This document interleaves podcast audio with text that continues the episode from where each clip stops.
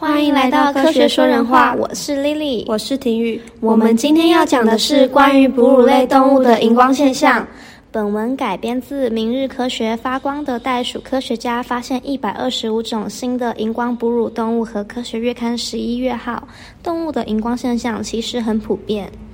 哎，你知道什么是荧光现象吗？那是什么啊？我只有想到萤火虫，它和萤火虫有关吗？它们两个不太一样哦。先说说荧光现象是什么吧。荧光现象指的是生物体表面吸收高能量的光。然后发出另一种可见光的过程，譬如某种动物吸收紫外线，也就是不可见光后，会发出粉红色的可见光。哦，是动感光波吗？不是啦，那只存在动画里而已。荧光现象会发生在夜行性动物身上，它们会利用这个现象帮助交配或保护自己的家。不过，这种现象不止在动物身上发现，从珊瑚、海龟到蝎子。甚至人类都有荧光现象。人类，我们身上哪里会发出光？像是指甲、皮肤、牙齿这些有蛋白质的地方，都具有生物荧光性。但科学家认为这只是进化上的意外，因为没有实质证据能够解释为什么会发生荧光现象。哦，那为什么我们看不见我们的指甲发光呢？目前还没有明确的资料给出原因。过去科学家发现多种哺乳类动物具有荧光现象，像是鸭嘴兽、北极熊、袋鼠之类的吗？Yes，科学家们为研究荧光会不会出现在其他动物身上，以及荧光现象有什么功能，他们研究了西药博物馆的哺乳动物标本。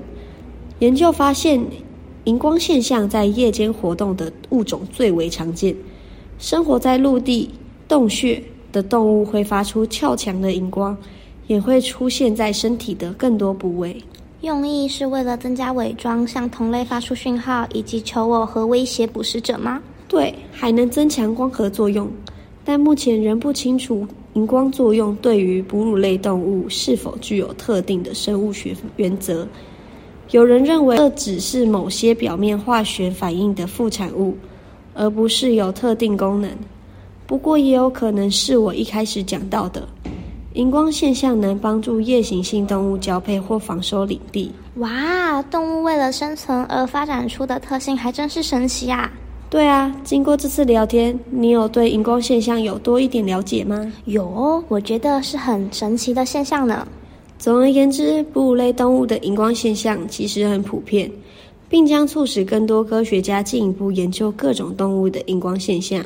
果然，科学的脚步是不会停止的，必须的。感谢大家收听《科学说人话》，希望透过这档节目，能够增加大家对科学的喜爱，并多多探索生活中发生的有趣事物，找出原因是什么吧。